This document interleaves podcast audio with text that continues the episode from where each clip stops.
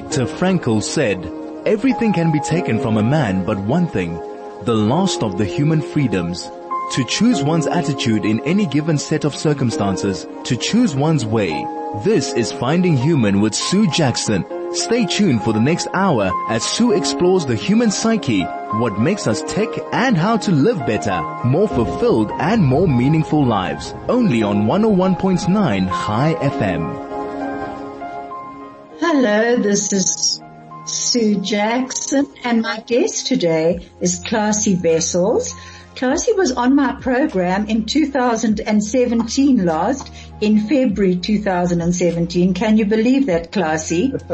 Feels like a lifetime ago, Sue. It does seem like a lifetime ago. Um, yeah. We have known each other for a few years. Klasie and I are both in the same field of logotherapy. We both lectured at UNISA and it's something that's very close to both our hearts. Um, uh, today our topic is if not now, when? Do you know that our topic in February 2017 was finding meaning in in a time of confusion? So oh, sure. I mean, isn't it amazing that it's almost it's it's almost back to that, you know, that we're back at, at that. Klasie, uh, I want to tell you about a bit about Klasie. He was a very successful businessman, a director in companies, and then he decided to change his whole way of life.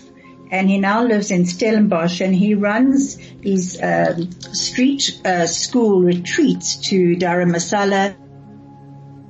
And um, he, he is a business coach tell me what the main things are that you actually enjoy doing because there's just so many. You specialize in uh, personal development with a very strong emphasis on experiential learning and, and you really do try and, and um, find a deeper a sense of meaning and purpose in work. You also work with groups and individuals and leadership. What is your, what speeds your soul? Uh, Sue, I'm uh, sorry. You, um, uh, there's so many things I want to share with you, but you've now taken me back to when I left the world of advertising. You mm. know, in, in, advertising, we create stories. Uh, we we create brands out of nothing. You know, we we manipulate um, in a in a nice way, but in a very commercial way, perceptions to yeah. convince people to um, change behavior and buy a certain product. Um, and the storytelling, uh, I just reached a point where I thought the storytelling of somebody's life is for me more compelling than the storytelling of a brand. Mm. So I made the change and, and chose to engage with people in their story and the story of their life and to assist not as I can't tell people what to do, but I can be a conversation partner in uh, helping people write and script um, their own story. So the journeys to India, um, for me, there, there's two two sides to that thing. The, the one is um, it's a it's a profoundly different external experience. If somebody who hasn't been to India, it is it's like apart from Japan, India is a completely different world. It is a it's a it's a very different place. And to go there, not so much to see that external environment, but to use that as a conduit for an internal development because that's really what we're dealing with now. Coming to your topic, if not now, when? You know, there's an interesting, when, when I, I mean, Hillel wrote that or said that more than 2000 years ago and he sort of summed up not Frankl's work, but the, the meaning of life, he summed it up in those three sentences that he, that he, that he said. And if not now, when is, is now one of them. And it, it, the thing is, this time that we're now in, it is sort of calling us like we, the frustrations that we are feeling now is, is, is this thing here. I must do something. I must change something. And you know, just most of the conversation we have at the moment, um, includes the collective. We're all externally directed, trying to get to grips with how do I change my work? How do I, you know, how, how do we cope with this? But our focus is externally. You know, we're trying to make sense of what is happening outside of ourselves. But, but the, the thing that these uh, Eastern people teach us is that, and not, not only them, but, you know, others also, is that the real change happens inside. Mm-hmm. Only when we have in one, only when we have, when we have changed inside can we actually cope effectively what, what, uh, uh, because the locus of control, I mean, we spoke about it a couple of days ago, the, the locus of control for most of us sits externally.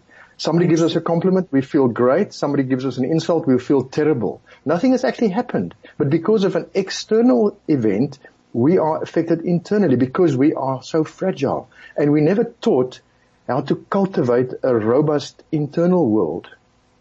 That's so true, you know, and I was listening to one of your um, uh, street school uh, Zoom sessions, and it was with um, uh, what was his name? I'm just trying to think. Um, Geshe Damshu or Dr. Yes, Shock. that's it. Mm. And and he was talking about. He gave an example of an aeroplane, and the aeroplane was delayed, and everyone was on the plane, and he said. Um, the, the co-pilot said to the pilot, we're, we're half an hour, uh, we're, we're running half an hour late. So the pilot announced over the, the loudspeaker, we're running an hour late.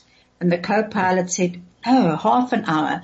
And he, the pilot then said, oh, and everyone groaned when he said an hour late. And then he said, well, oh, I've just heard now that, that well, thank goodness we're only, we're now running a half hour late and there was clapping. And, you know, so he was saying that that's the mindset. Exactly. And I love that analogy. yeah. I mean, you know, you can just understand it. And then also about what you said about, um, the, the, collectiveness, but how we each have the responsibility within that collective. The mm. Dalai Lama said the goal is not to be better than the other man but your previous self. Mm. Now love yeah. You, you know the, the thing you now bring into the conversation comparisons and, and how, you know, if we just unpack how, how dangerous comparison is because normally we compare um, because we feel I'm, I'm worse off or better off and we compare in with some, with, with some measure, but behind that comparison, if you look at it carefully, sits selfishness because it's me. I am less off, better off, and now I feel whatever because of me and the ego. And that is so dangerous. Now, if you, if you just think of unconditional love, that unconditional love is given unconditionally. I mean, that's, that's really love. I mean, love that is conditional, like I do this and then you must do that for me. That's not real love. That is an attached relationship uh, that, that has got some emotions involved with it. But unconditional love is to, and there the self is not really that big. I mean, Geshe Damsu, he also spoke a lot about the size of the I, the, the me, the, that I. And, and, and we're going to get to back to that I in a minute. Oh. We're just going to advert and then we'll get back to the I.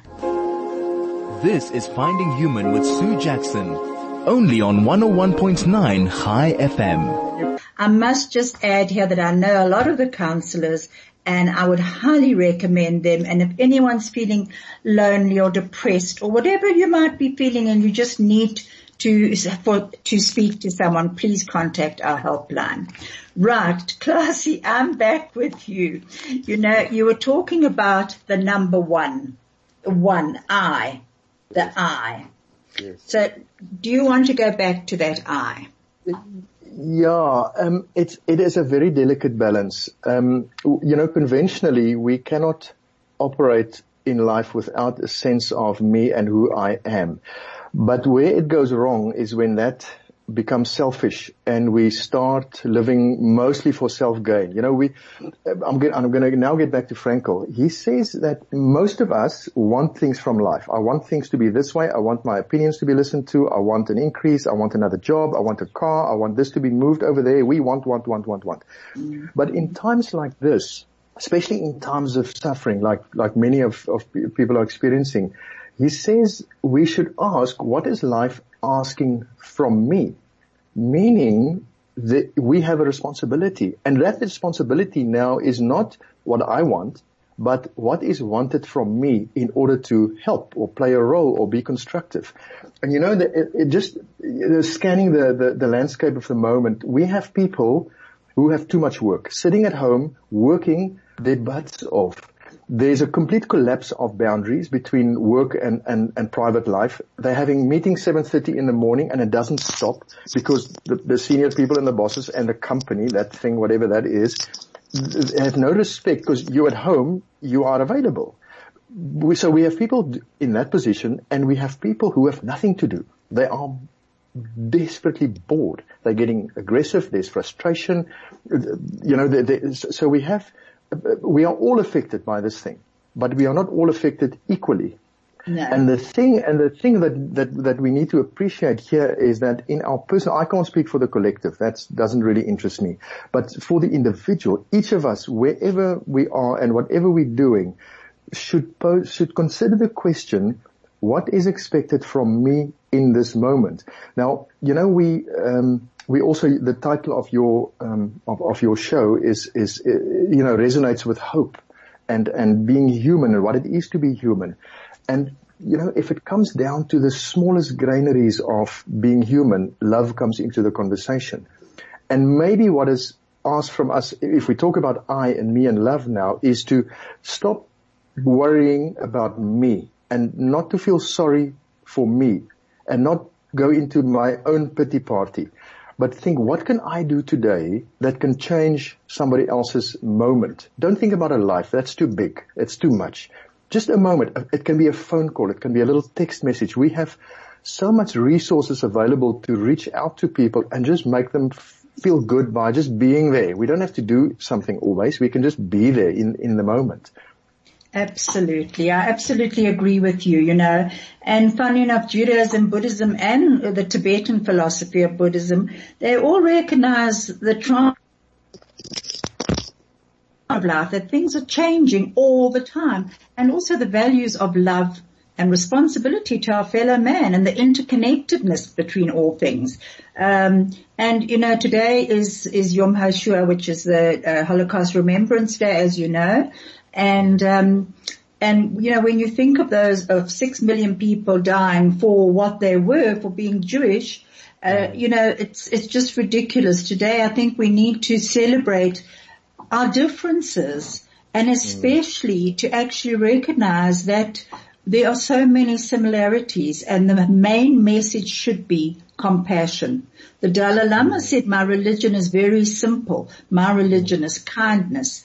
And he also said, if you can help others, if you cannot do that, at least do not harm them. Mm. Hillel, of course, said, that which you detest, don't do to your fellow. Mm. Mm. And, yeah. and I think yeah. that is something that we're all needing to learn at the moment. I was listening to a program this morning uh, that was on Chai FM and they were talking about um, different people who are very wealthy um, that we used to look up to as stars. I can't say I ever looked after them, but let's say, I mean, looked up to them, but mm. like the reality stars of uh, the TV and how now people are sort of saying, well, what are they doing for humanity? What are they mm. doing with that money that they've got? You know, so they, I think there is a change in, I hope, in perspective. What yeah, do you? Uh, yeah, absolutely. You know, uh, uh, just um, from a, from a commercial point, um, or not from a commercial point, but going back to my advertising days, you know, we spoke about market segmentation, and you've you you know the, the, the marketing business people they segment, you know, people into different segments and then they target those segments to sell their stuff. Um, and somehow there's a new market segmentation happening at the moment. Uh, Yuval Harari speaks about the useful and the useless class that's going to emerge. And um, I'm involved with a mate of mine uh, in Zambia, and uh, I made the point to him the other day that somebody in Zambia can play on the world stage now because it doesn't actually matter where you come from. It matters what you have to offer. And there was another uh, little joke sent on the social media. On the one side of the of the picture, you had a nurse running uh, with a caption saying "earning 13 pounds an hour," and on the right hand side, you had some guy in similar colours, clothes, kicking a ball. One of the football players earning I don't know, but 7,500 pounds um, um, an hour. And the irony of that. So, so, and that is great because why do we attach so much value to, to, to, to something like sport, but something that, that really touches our, our, our, humanness is just taken for granted. So there is a shift happening in how um, we're going to look at people and we're going to look at ourselves and we're going to look at market and going to look at who adds value really. Absolutely. You know, I do think that the boxes that we put people into are, are tumbling. You know, the walls are sort of falling down and, um, we we did definitely put people into, as you say, different uh, different categories. wealthy, successful, not so successful, a loser, a this or that. Well, all of a sudden everyone actually has an opportunity to, to become something, their own special selves. And I think yeah, that yeah. is is where humanity will change. Yeah. Yeah. You know, I don't know, we, I see we're coming up maybe for an ad break, but in terms of the, the storytelling oh, that so we started clever. with, and and and the and Hillel 2,000 years ago. There's another there's another story lying there waiting to be explored. If people have time, go and look up Marcus Aurelius. And Marcus Aurelius lived. I mean, he ruled in 165 A.D. And he was one of the Roman emperors, and he was a very powerful person. Um, but he was regarded as the best of um, all of those five good emperors that ruled at that stage, and they had a pandemic that almost wiped out the the Roman Empire in in 165. Um, thousands of people. It almost broke, and it lasted for more than 10 years. So this thing that we're experiencing now, this pandemic, I mean the Spanish flu that happened in 1918, and then 10 years later you had 1929, you had the Great Depression. So this kind of interruption is not new to mankind it is maybe new to us because I haven't experienced this before. But as a species, we've experienced this before, and people came through it. There were people that came through those pandemics and they they survived it and they thrived. And Frankl's case stands.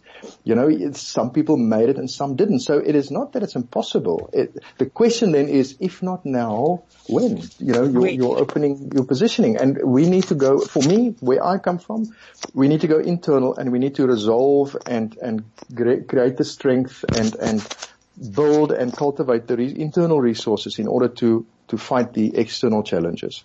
Very definitely. And you're quite right. We are going to add break now. And then we've also got a YouTube, which I will announce before we go on to it. Now don't chat, uh, uh, Klasie. this is Finding Human with Sue Jackson. Only on 101.9 Chai FM. We're now going to listen to a very short YouTube uh, Klasie called, uh, mm-hmm. actually sent it to you to see. It's called How You Treat People is Who You Are. A.D. Williams once said, imagine what seven billion humans could accomplish if we loved and respected one another. Just imagine. Imagine if there was no greed. Imagine if there was no comparison. If everyone was running their own race but cheering for all others at the same time. Maybe we'll never see that in our lifetime. But what we all can do is start with ourselves. Start with yourself. Choose to lift others up. Choose to set the example. The example of kindness and integrity. The example of compassion and understanding. There's a quote that says, no matter how educated, talented, rich or cool you believe you are, how you treat people ultimately tells all. Integrity is everything. It really is. Who you are is far more important than what you have. And it will always be. Who you are is measured by how you make others feel. Be kind to each other. In a world where you can be anything, be kind. Choose to be the change you wish to see in the world. Decide you will not wait for someone else. You will set the example. Be kind. Because you never know how much that person is suffering inside. You never know the difference your words can make. The difference your presence can make. The difference you can make to one human life. Be the reason someone believes in the goodness of humanity. Be the reason someone else decides to make a difference in others. Be the influence you want to see more of. Always do what is right. Not what is easy in the moment. Kindness spreads like a virus. When you do good to another, that person does better to those they come in contact with. You really can make a big difference in the world today and every other day. Anne Frank said, in the long run, the sharpest weapon of all is a kind and gentle spirit. No one has ever made themselves great by showing how small another is. Be kind and always build others up to the best of your ability. Treat everyone with the same level of kindness that you would like for yourself. Not because everyone is nice, but because you are. Because karma makes no mistakes. Because it is right. Because you have integrity. Because you want this world to be better when you leave than when you arrive.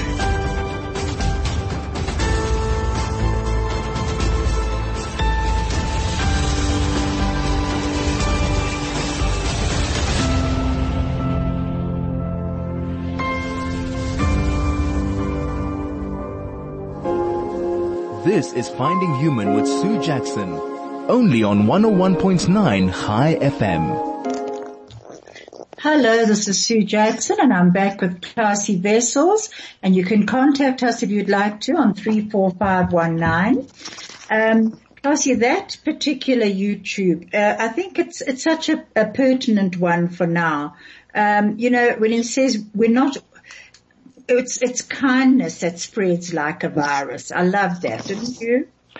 Absolutely, Sue. And maybe in the second part of your show, we can go more into, so what can I do today in order to, sorry, there's a clock in my, in my office here that's going to chime twice.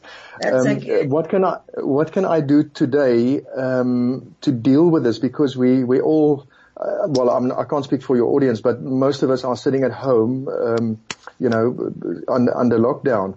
Um, and the, the, the kindness and the compassion, uh, is so relevant. You know, I, I, I'll never forget, uh, Dr. Chok, who we, we, also have the, the, the Zoom sessions with, um, yes. in the week.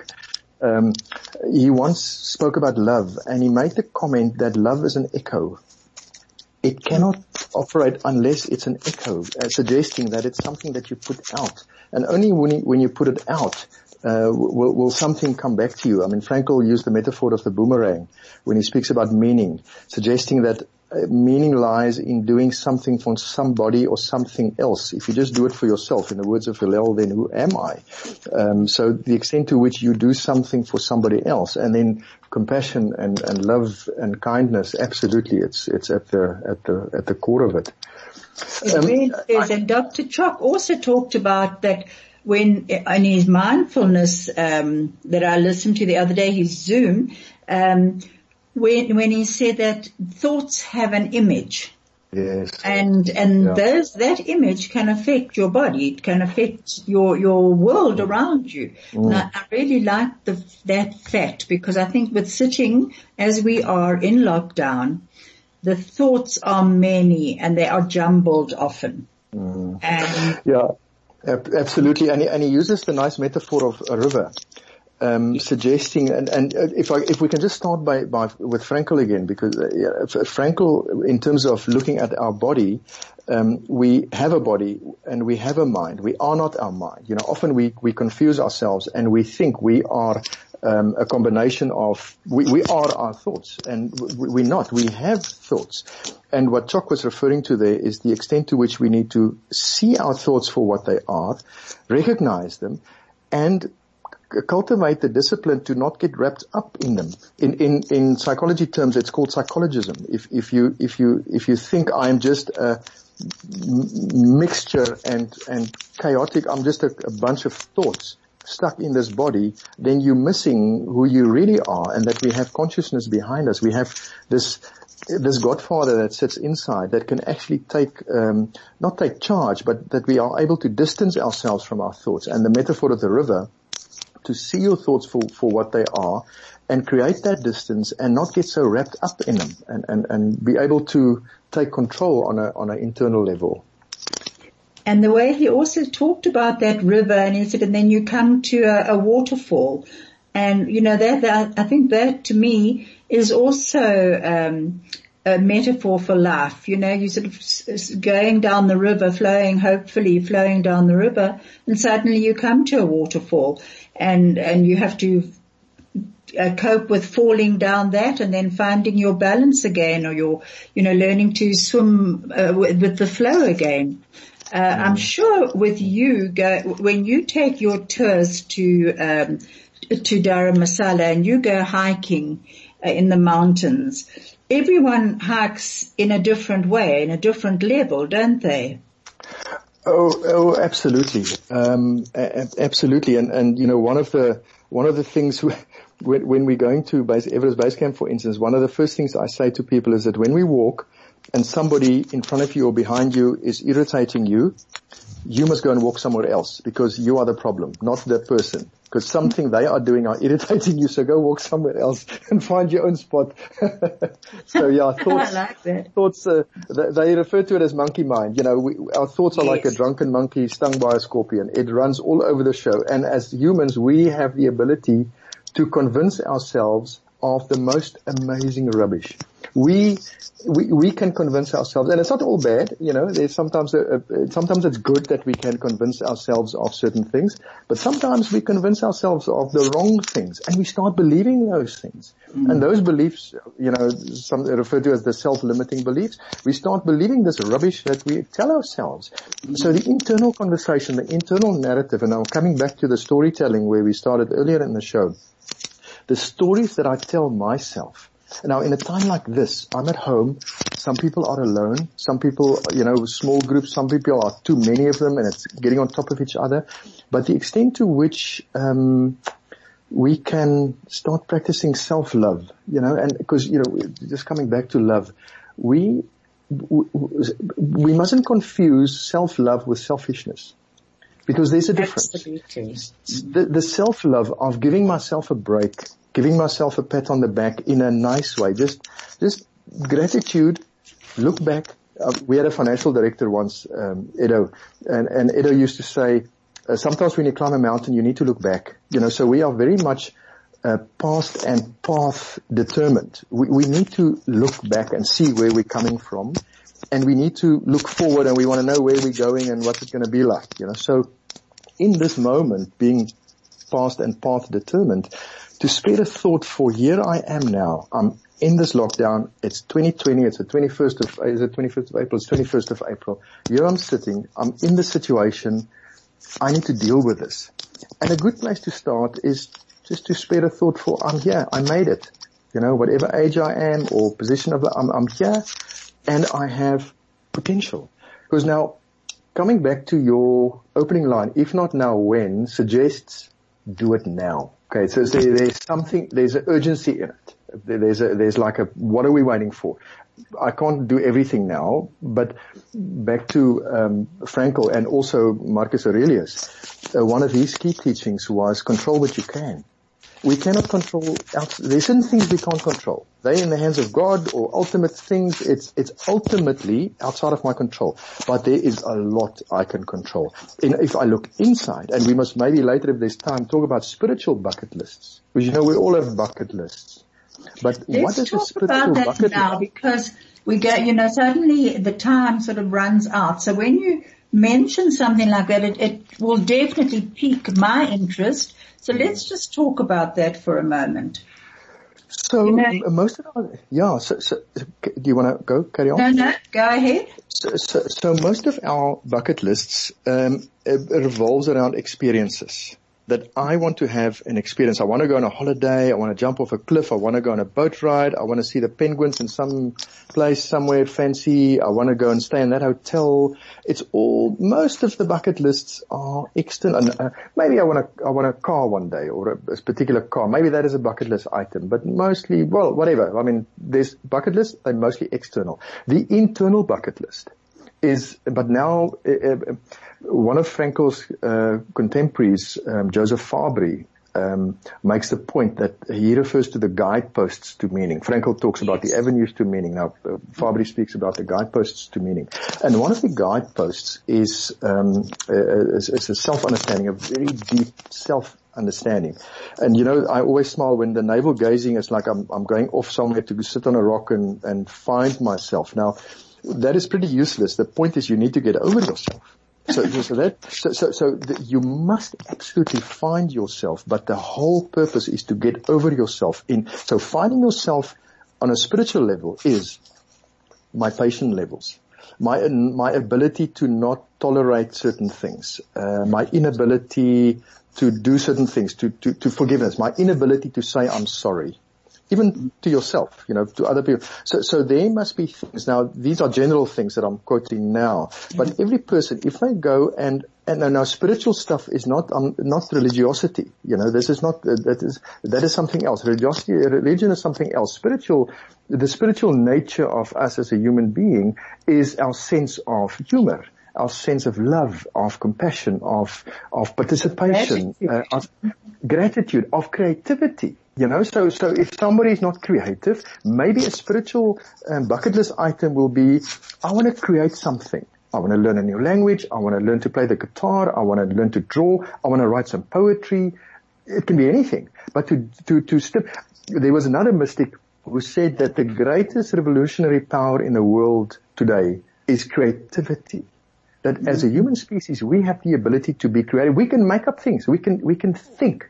We, we, we can, we have the potential to imagine what is unimaginable. I mean, that is how most things, I mean, if you think, I mean, you know, all these wonderful technology and things that we have, it grow, it grow, but it came out of imagination. Somebody somewhere said and say, what if we do this? What if we do that? So, so, so in terms, back to the spiritual bucket list, if, if on my own, if I make a little list, if there's five things on that list. There can be two things, there can be one thing on that list. Maybe, so for, I have one, you know, my, my I mean, patience is for me uh, very important and I mean, um, self-doubt often comes up. So I have my own little, you know, things that I have on my spiritual bucket list and I don't, I don't succeed every day, but they're there and, and, and they on, they're on a list.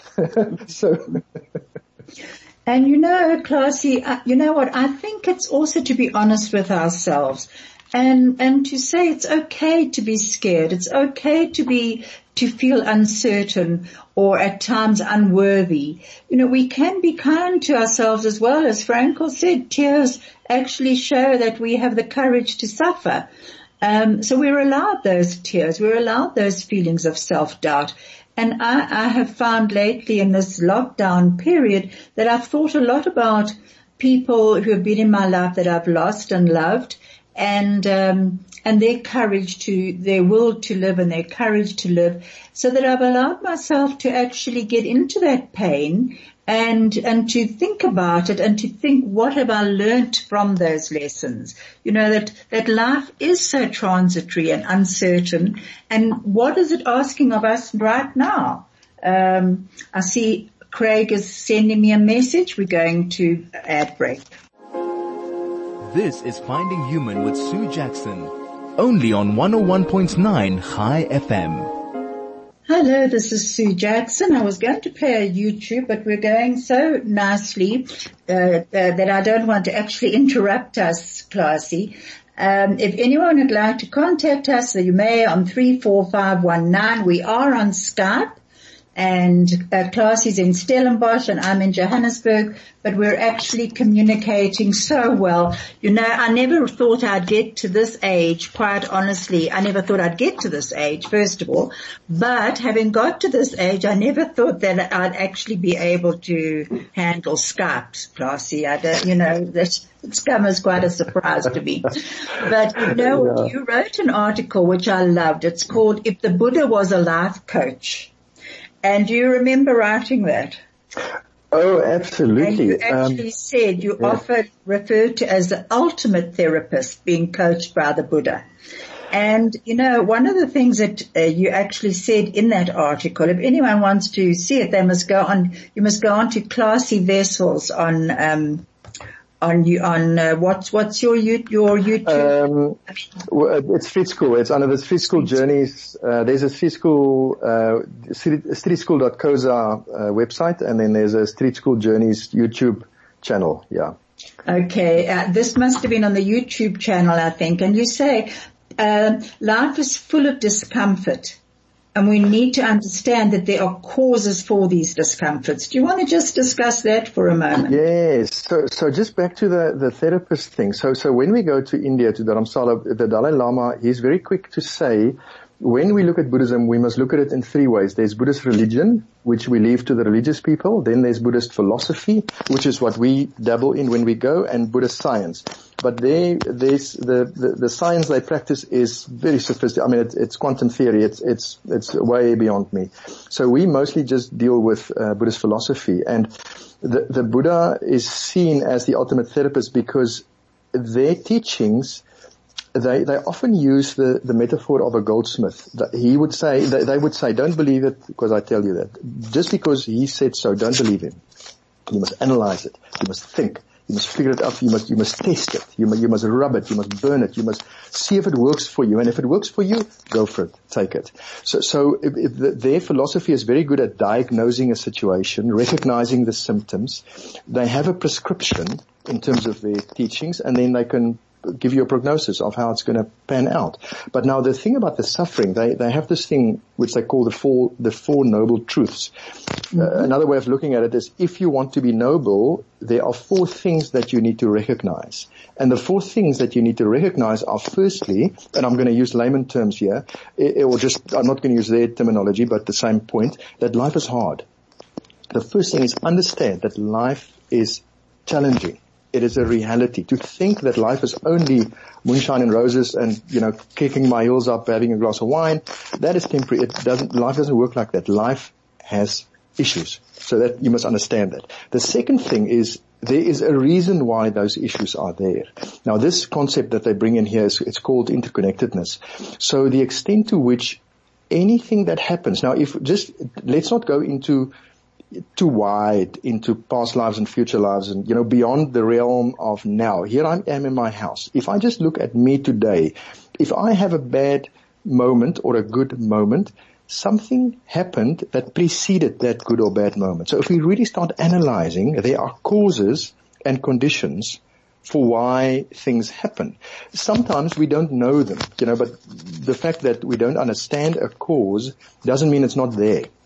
So the second truth, as they say it, is that causality. There, there's things, there, there, are causes and conditions that make things happen. So if you look at happy and sad moments, go and analyze it. There may be causes and conditions. So the, living up to the third thing, the third one is you can change those conditions. You, you, not everything. There's not, we can't change everything, but there are some causes and conditions in our lives that we can change if we really go and analyze and look objectively at them.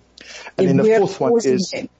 Absolutely. Yeah, yeah, yeah, yeah, yeah. Look, sometimes things happen that wasn't caused by you, but still it, it comes in and it affects you. So maybe you can't change that cause, but at least you can recognize it and you and, can get and, some and, understanding. And understand it, right. Absolutely. And you know, uh, in, in, we are rational being, beings. I mean, as, as humans, we love analyzing things. We love lists. We love to know, we, we want certainty. We want to understand it. We want to know what is it, how's it going to be when we get out of lockdown? You know, what's going to happen? And, and we get, we get stressed by the uncertainty. The, the, the, just the mere uncertainty creates anxiety with us. So just finishing off those four uh, truths, the, the, the, fourth one is there's a way.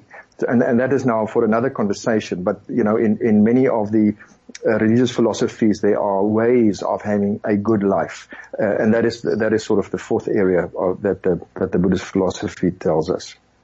And the Buddhist philosophy I see is also about, which is very much a, a Jewish uh, philosophy as well, the transitory nature of life, as Frankl calls it, and the impermanence that mm. there is a beginning and there is an end, and, mm. and we have to live within that and find the meaning of it.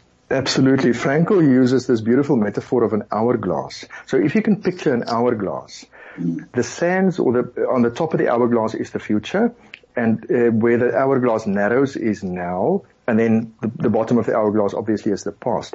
And most of us live with our, you know, we, we, it, it's such a cliche to say we live where our thoughts are. But if you think of it, we live where our thoughts are. So if I'm constantly stressing about tomorrow, I live in the future, and Frankl tells us the future is a potentiality.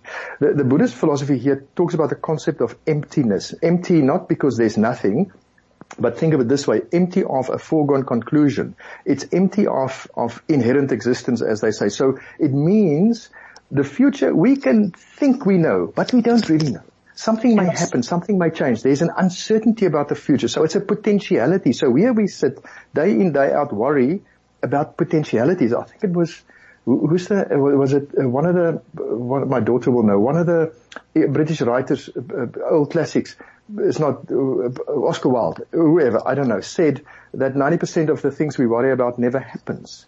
Yeah, absolutely. So, so if so, so the, just in terms of the transitoriness, and um, uh, there's a great um, Western scholar on Buddhist philosophy, and he made uh, the meditation, Jon Kabat-Zinn.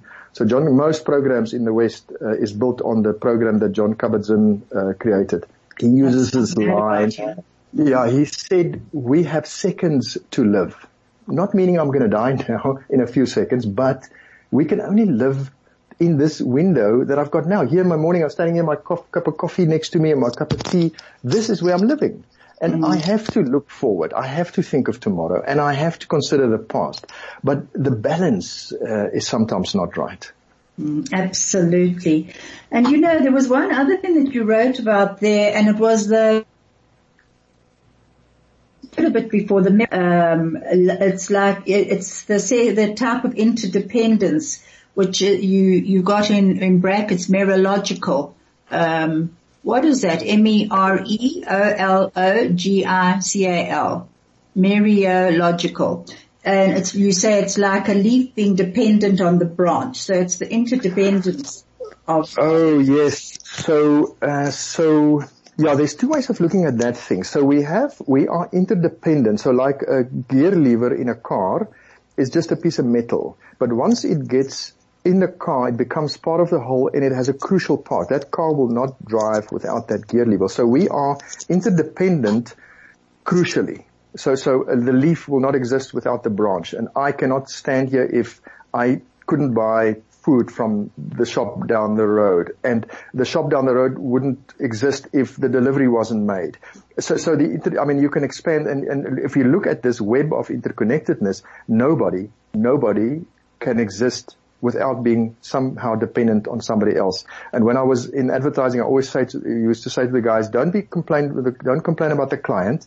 Don't call the client names.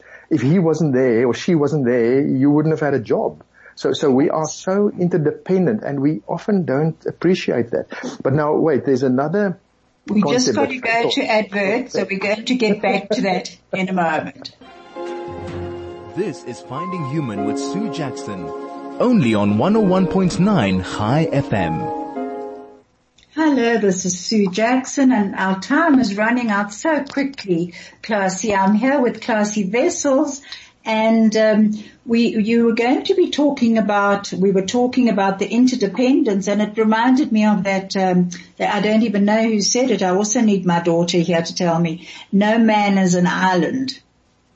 Mm, absolutely. Yeah, no, we, we, uh, we, sometimes we want to be on, on an island, but I don't think we can actually survive on an island.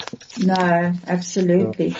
And so, so, you, you were going to say go on with your yes. line of thought. Uh, just, just quickly touch on a, on another uh, interesting aspect, um, or comment. Uh, there, there's another, um, scholar of logotherapy called, um, Elisabeth Lukas, uh, I think she still practices. So Elisabeth Lukas makes this comment. Uh, she she refers to uh, a thing called the sins against our humanness, and she lists four sins against our humanness. And the first one of those sins is what she called pan-determinism. So she says that if we think everything has already been determined, um, then we are denying the full potential of who we are. Certain things uh, is beyond our grasp, and, and they sits in the realm of God, and you, we got to leave it there. Uh, you know, there's a um, there's there's a uselessness to try and analyze, try and analyze things that we don't understand.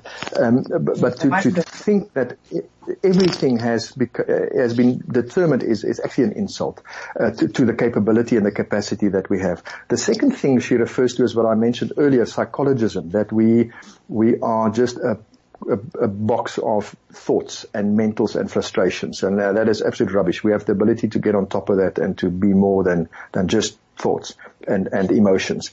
The third thing she refers to is now coming to the uh, um, inter, interconnected interdependency or um, dependency uh, aspect is what is called reductionism. That I am not a gear lever in a car. I'm not a cog in a machine. I'm not just part of something. Yes, I am part of something bigger, but I am also capable of something much bigger. That two plus two is five kind of idea. So to, to, to reduce ourselves to just being a pawn in a game is an insult. And the, the third, the fourth one she refers to uh, uh, uh, touches on don't judge a book by its cover. You know, we, Frankl uses the thing, we, we, we mustn't treat people how they are, but look at them of how they, how they, how they could be or ought to be, you know, so to, to see the potential, to see the, the human potential. And, and may we all do that. Sorry, Klasie. Uh, Craig has just sent me three messages saying wrap up, wrap up, wrap up. I wonder, will you come back with me in, in two weeks time and we can go, we can actually discuss, uh, Lukas's yes. Yes, uh, I would love that. I would be in touch absolutely. with you afterwards. But what I want to just say now that you've got a Zoom tomorrow on meaning and purpose at um, uh, 11 o'clock tomorrow yes. morning. It's live yes. on Facebook and it's on meaning and purpose and what Holocaust survivors can tell us about remaining positive in the face of suffering. Uh, if anyone's interested in that, you can find that on the uh, Street, Street School, School, Journeys. Is that right? Yes, Street School Journeys Facebook page. Yeah. And then tomorrow night at 8 p.m., um, I'm going to be on a Zoom panel with Andrew Helbron, who's a biokineticist, and Michelle de Vries, a dietitian. And our subject is rising strong during lockdown. And if you want any more info on that, you can get hold of Linksfield Synagogue. Thank you so much, Klasie, and Wonderful. thank you so much, Craig, for keeping me informed and telling me to wrap up. And when the ads are, it really does help. We actually have got a nice song that we're going to be ending with, and it's by Jason uh, Mraz. And just let me think what it's called. Oh, Look for the Good, which I think is a very good uh, thing to end on. And I just wish you all blessings in this time of lockdown just stay positive, try and find your own purpose and move forward always. Do you want to end with saying right. it's classy? No, wonderful. Thank you. Thanks for taking me out of my home. this is wonderful. Yeah, Great thank you too. It's, yes. it's I've really enjoyed it. I'll be in touch. Great. Bye.